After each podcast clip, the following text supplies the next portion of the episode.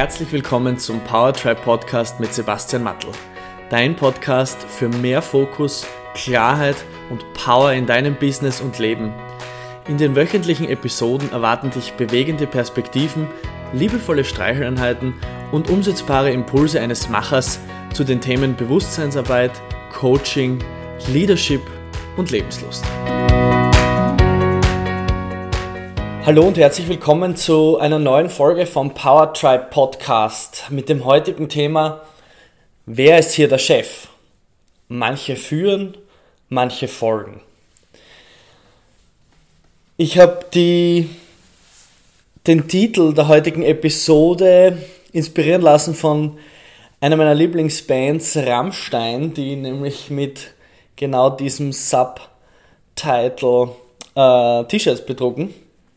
Und ich habe irgendwie das Gefühl gehabt, das passt für die heutige Episode, wo ich mit dem Thema, wo ich mit dem Thema hin möchte und was ich euch heute ähm, zeigen möchte, erklären möchte und euch meine Perspektive auf das Thema geben möchte.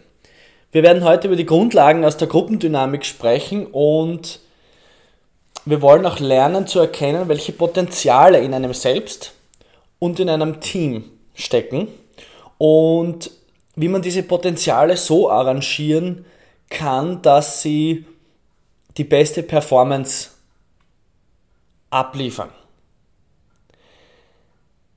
Es soll ein anwendbarer Inhalt sein, den du auf dich, auf dein Leben, auf deine Familie, auf dein Team oder dein Unternehmen umlegen kannst oder vielleicht sogar auf deinen Freundeskreis. Und du wirst sehen, dass diese Gruppendynamiken in einer Gruppe immer wirken. Auf die eine oder andere Art und Weise. Warum das wichtig ist, wieso du das wissen sollst und was dir das überhaupt bringt, dazu kommen wir noch an einem späteren Punkt in der Episode. Ich möchte zu Beginn einmal starten mit einer Abgrenzung aus einem Führungsbegriff.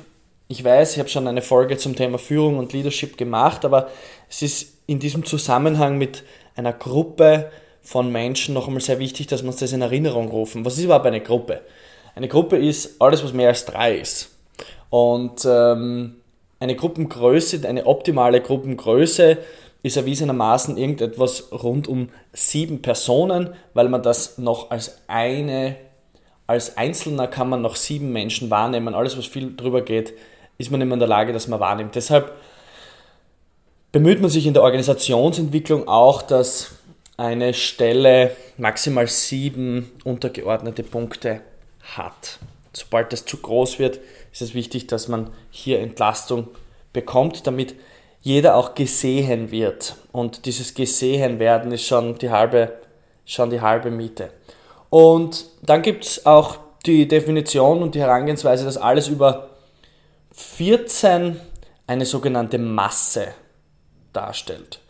Und das ist dann wieder ein anderes Thema der Massendynamiken. Das werden wir heute nicht besprechen, aber nur damit ihr mal so ein Gefühl kriegt, was ist überhaupt eine Gruppe. So, und in jeder Gruppe, alles ab drei Personen, ähm, entsteht eine Gruppendynamik. Es werden Rollen eingenommen, es werden Funktionen verteilt und das Verhalten der einzelnen Gruppenmitglieder entwickelt sich dementsprechend. Und ich möchte gleich zu Beginn mitgeben, dass dieses Rollen- und Gruppenverhalten nicht nur im Business-Kontext gilt. Du kannst dieses Rollen- und Gruppenverhalten eins zu eins zum Beispiel auf deine Familie umlegen, sofern dort mehr als äh, drei Personen sind. Ja. Aber diese Rollen und Funktionen und die damit einhergehenden Verhaltensweisen, die wirken auch in einem familiären Setting. Aber dazu auch noch später. Wir waren bei der formalen versus der informalen Führung. Eine formale Führung ist der Titel, die Jobbezeichnung, die Stellenbeschreibung deiner Führungsrolle in deinem Unternehmen, in einem Unternehmen, in deiner Abteilung.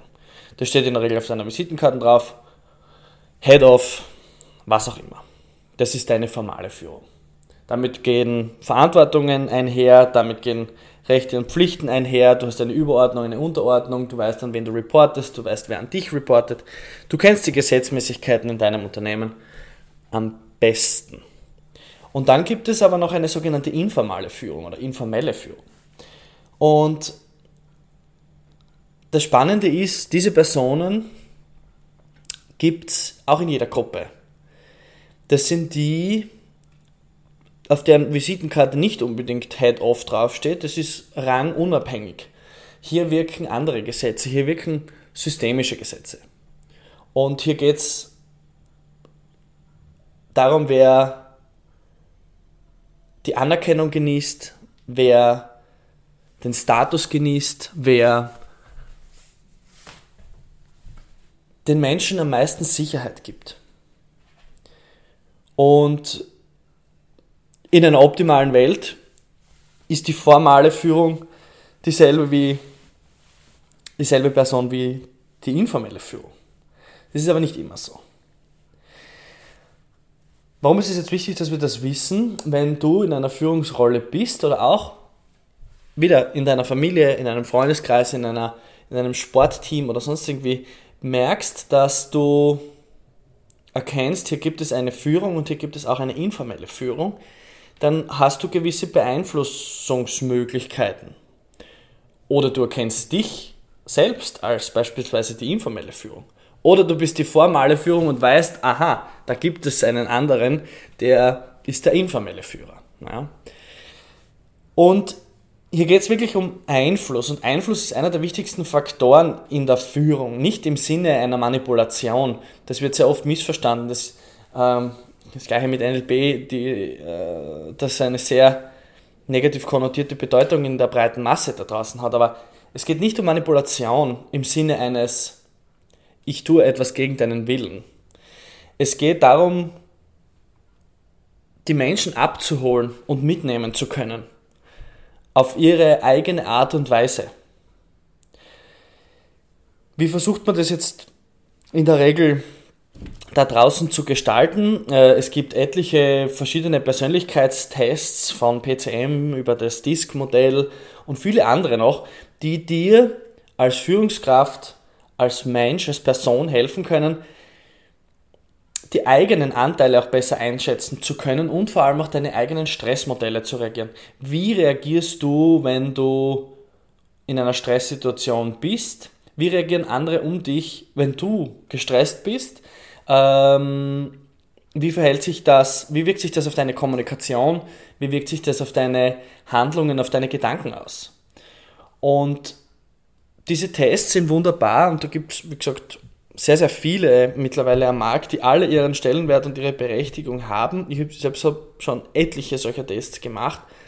Und ähm, sie sollen dir einfach eine Perspektive aufzeigen und dir eine, einen optimalen Handlungswerkzeugkoffer mitgeben, was du tun kannst in Stresssituationen. Je besser du deine eigenen Muster kennst, desto besser kannst du auch reagieren im Umgang mit anderen. Und hier geht es um die Befriedigung von sogenannten psychischen Bedürfnissen. Die steht hier im Vordergrund.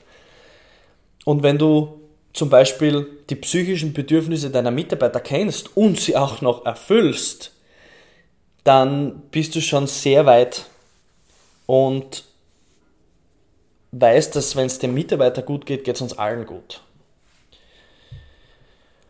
Welche Rollen gibt es jetzt in der Gruppendynamik? Sehr viele von euch kennen den sehr oft zitierten Alpha. Viele von euch kennen wahrscheinlich auch noch den Beta, den oder die Beta, den oder die Alpha. Also das ist jetzt bitte geschlechtsneutral zu verstehen, damit sich wirklich jeder angesprochen fühlt. Dann gibt es Gammas und dann gibt es einen Omega. Vielleicht kurz zu den einzelnen Rollen, was in der Theorie das bedeutet, der Alpha ist nicht der CEO einer Organisation. So viel vorweg. Der CEO einer Organisation ist der CEO der Organisation. Der hat eine Visitenkarte, da steht drauf CEO. Die Visitenkarten hat er bekommen aufgrund, äh, bekommen aufgrund seiner Dienste, seiner Treue, seiner Loyalität, seiner Leistungen, seiner, äh, seiner strategischen Weitsicht, seines ähm, visionären Daseins und des Erfolges des Unternehmens. Deshalb ist er CEO. Das heißt aber nicht, dass er Alpha ist. Der Alpha in der Gruppendynamik ist der, der der Gruppe die größte Sicherheit gibt. Dort, wo sich die Leute am sichersten fühlen im Sinne eines Überlebens. Den wählt die Gruppe zum Alpha. Das ist der wesentliche Unterschied. Der CEO wird bestellt, ja, ähm, eben aufgrund der genannten Aspekte, aber ein Alpha wird von der Gruppe gewählt, weil die Gruppe dem Alpha zutraut, dass er am ehesten das Überleben der Gruppe sicherstellen kann. Und das muss nicht immer der CEO sein. Wenn es der CEO ist, wunderbar. Wenn nicht, auch wunderbar. Ähm, dann gilt es nur herauszufinden, wer ist es. Der Beta ist quasi ähm, das Ehepartner des Alphas. Wenn die zwei gut zusammenarbeiten, dann spricht man von einem sogenannten Königspaar.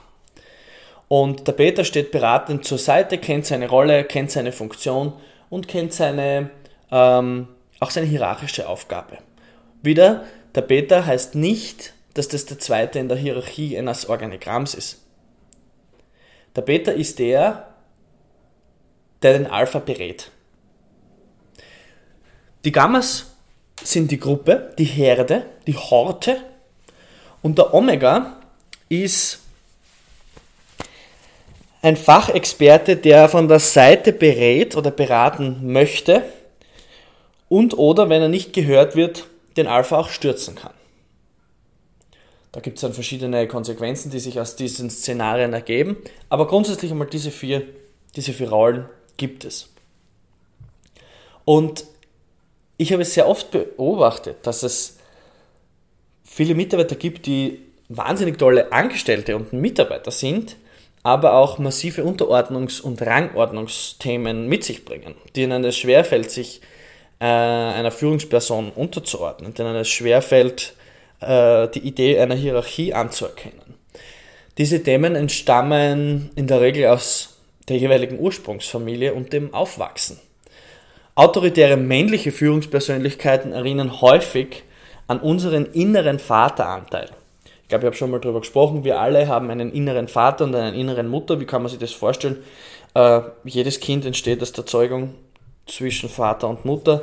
Das heißt, wir können davon ausgehen, dass 50% in dir ist der Papa und 50% in dir ist, der, ist die Mama. Und sehr viele Widerstände entstehen, dass du einen dieser Teile nicht vollinhaltlich anerkennst und dass du sagst, na, ähm, die 50% vom Papa, die will ich nicht, weil der taugt mir nicht. Oder die 50% von der Mama, um Gottes Willen, ähm, die könnt ihr euch kalten bitte, gell? weil die Mama ist dieses und jenes und hat das und das gemacht und war nicht für mich da und hat mir nicht genug lieb gehabt. Was auch immer. Und sehr viele Themen, Widerstände ähm, entstehen aus dem Widerstand anzuerkennen von dem, was ist. Nämlich, Du bist 50% Mama und 50% Papa. Punkt. Und diese inneren Anteile von uns werden getriggert durch Persönlichkeiten, durch systemische Stellvertreter, die diese Anteile in uns triggern. Eben wie gesagt, autoritäre männliche Führungspersönlichkeiten zum Beispiel erinnern häufig an unseren inneren Vateranteil. Und wenn mit diesem Vateranteil in dir kein Frieden herrscht oder er nicht anerkannt wird, als der Vater ist oben und ich bin unten, dann sind Konflikte vorprogrammiert. Selbiges bei einer weiblichen Führungsperson. Sie erinnern systemisch betrachtet an unseren inneren Mutteranteil. Und wenn diesen Anteilen destruktive Elemente in welcher Form auch immer zugeschrieben werden, weil wir unsere innere Mutter so erleben oder erlebt haben, dann wird auch dieses Bild, die Zusammenarbeit zwischen Mitarbeiterin oder Mitarbeiter und Führungsperson, weiblicher Führungsperson, genauso erlebt. Es geht dabei nicht darum, ob die Führungskraft diese Eigenschaften wirklich hat oder nicht, ob der Schwimmtrainer wirklich so ist oder nicht, oder diese Ähnlichkeiten lebt oder nicht. Es geht darum, dass durch diese Anordnung, durch diese Rangordnung, du bist oben, ich bin unten, ein selbes Verhältnis wie zwischen unseren Eltern und den Kindern entsteht. Und der Vorgesetzte ist immer oben und der Mitarbeiter ist immer unten. Und das ist jetzt nicht in einem Sinne von gut oder schlecht zu verstehen. Und ich weiß, alle Matrix- und agile Organisation und fluide Organisationsentwickler, ihr werdet mir jetzt gleich eure Bücher nachwerfen. Ja, kann ich nachvollziehen, verstehe. Aber eine Eltern-Kind-Simulation wird immer dann hervorgerufen, wenn es eine ähnliche Rangordnung gibt. Und bei einem Vorgesetzten und einem Mitarbeiter ist das so. Und diese Simulation erweckt natürlich unsere persönliche Wahrheit aus unserer Eltern-Kind-Beziehung und wir projizieren das auf diese Konstellation. So kann es zum Beispiel auch vorkommen, dass dieselbe Führungspersönlichkeit von zwei verschiedenen Mitarbeitern völlig unterschiedlich wahrgenommen wird. Einfach weil der eine seine Wahrheit auf ihn projiziert oder sie projiziert und der andere die andere Wahrheit. Spannende Themen tauchen auch auf, wenn es äh, einen Wechsel oder einen Aufstieg eines Mitarbeiters aus einem Team gibt in eine neue Ebene und eine damit verbundene neue Ordnungsaufstellung äh, entsteht. Auch hier gilt wieder die systemische Perspektive. Wenn sich ein Teil des Systems verändert, verändert sich auch der Rest. Warum ist das jetzt aber für Führungskräfte wichtig? Warum ist das jetzt für dich als Football Captain oder als ähm, Chef des Gesangsvereins wichtig. Wieso sollst du überhaupt auf diese Dinge achten oder sie zumindest einmal gehört haben? Es geht hier um formale Macht und um informale Macht und das ist da das Thema. Es gibt Vorgesetzte, viele Vorgesetzte, die von ihren Mitarbeitern eingeschüchtert sind. Hier verschiebt sich ein Machtgefüge. Es geht ja nicht um die Visitenkarten und was da draufsteht und welches Auto das man fährt und, äh, oder um Respekt, um das geht es ja nicht sich eingeschüchtert zu fühlen, ist ja auch eine völlig subjektive Wahrnehmung. Das ist eine Meinung, eine Geschichte, die du dir erzählst. Eine Geschichte, die sich die, je, die wenigsten jemals eingestehen würden. Weil, ich meine, ich bin der König der Welt und was wollt ihr eigentlich von mir? Hinschauen, was ist es, das diese Person in mir auslöst?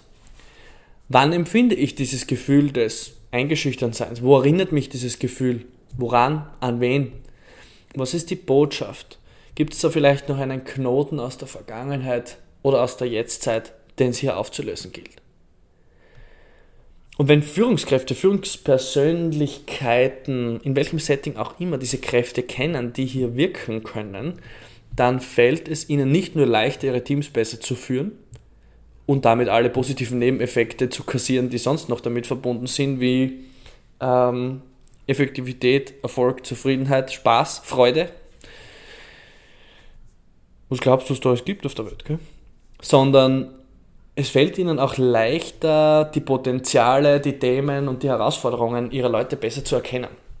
Und trust me when I say this, Leadership ist ein spirituelles Spiel.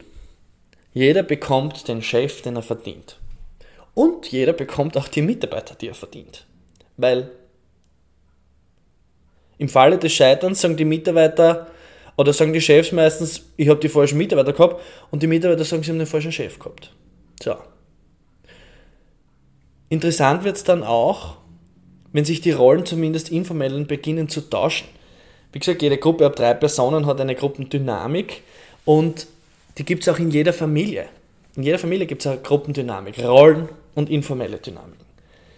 Und alles, was ich jetzt natürlich bisher schon erzählt habe, gilt nicht nur im Business-Kontext, weil irgendwo kommen diese Themen, die im Business aufpoppen, ja her. Und woher kommen die Themen? Na, natürlich von dort, wo wir das erste Mal Lösungsmodelle entwickeln mussten und das ist in der Regel in unserer Familie gewesen. In unserer Ursprungsfamilie. Wenn sich diese Rollen beginnen zu drehen und die, die unten sind, plötzlich glauben, sie sind oben oder einer nimmt die Rolle und der andere gibt sie auch her oder Rollen werden frei, weil es gibt einen Unfall, es gibt eine Krise oder sonstiges Thema, werden Rollen meistens intuitiv übernommen. Und dann beginnen sie erst richtig zum Rascheln im Blätterwelt. Weil dann beginnen Themen wie Überverantwortung, Schuld, Scham, Authentizität, hätte, hätte, Fahrradkette zu wirken und zu greifen. Menschen beginnen zu kompensieren und leben dieses Verhalten natürlich auch in die Nachfolgergeneration vor. Wenn der da oben irgendwann einmal es nicht auf die Reihe bringt, dann musst du die Führung übernehmen. Und so schnell können Kinder ihre Eltern adoptieren. Wenn du sowas jetzt zum ersten Mal hörst, dann wirst du wahrscheinlich denken, na den Alten hängt es jetzt komplett aus und was ist überhaupt mit dem los? Aber denke mal drüber nach. Ich bin mir sicher, dass du so eine ähnliche Dynamik schon einmal entweder in deiner eigenen Familie oder in irgendeinem deiner beruflichen Erfahrungen wahrgenommen hast. Auch wenn du vielleicht mit diesem Impuls gedanklich kämpfst, wäre spannend herauszufinden, warum. Aber er ist Realität. So, und was werden wir da jetzt machen? Wie so oft, Bewusstsein ist der erste Schritt und bereits die Hälfte der Lösung. Wenn wir unsere Egos auf die Seite packen und betrachten das, was da ist und sagen, ja, das ist ein Thema und ich möchte mir das anschauen, da gehört sehr, sehr viel dazu, vor allem für high-performende Macher, sich das einzugestehen, dass man sich von jemandem eingeschüchtert fühlt. Grundlos, scheinbar grundlos. Weil wir sind sowieso die Besten und was wollt ihr überhaupt? Aber wenn wir das schaffen, dass wir das auf die Seite legen können, gemeinsam diesen Anteil für eine Sekunde fallen zu lassen und hinter die Kulissen dieser Dynamik zu blicken, dann wirst du sehen, dass sich dahinter eine völlig neue Welt verbirgt. Weil eine einzige veränderte Perspektive ist eine veränderte Welt und eine völlig neue Spielwiese. Und oft kommt man alleine natürlich bis zu einem gewissen Punkt und dann fällt einem die eigene Objektivität. Ich weiß, wie sich das anfühlt, von beiden Seiten. Ich selbst war jemand, der massive Probleme gehabt hat, sich unterzuordnen, sich einzuordnen, nach oben gezündelt hat und nach unten. Ich habe meinen Weg Gott sei Dank gehen dürfen und meine Rolle und Funktion finden dürfen. Aber so muss es nicht sein. Ich freue mich, wenn du dir aus dieser Episode was mitnehmen konntest. Wenn du Anmerkungen oder Fragen hast oder dir vielleicht etwas Ähnliches schon mal passiert ist und du darüber reden willst, nimm sehr gern Kontakt mit mir auf.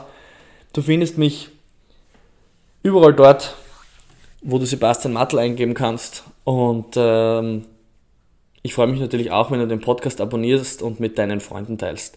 Schön, dass du heute wieder dabei warst. Das ist ein leidenschaftliches Thema von mir weil überall dort, wo viele Menschen sind, da menschelt und da passiert was. Alles Liebe, schönen Tag, ciao Baba, dein Sebastian.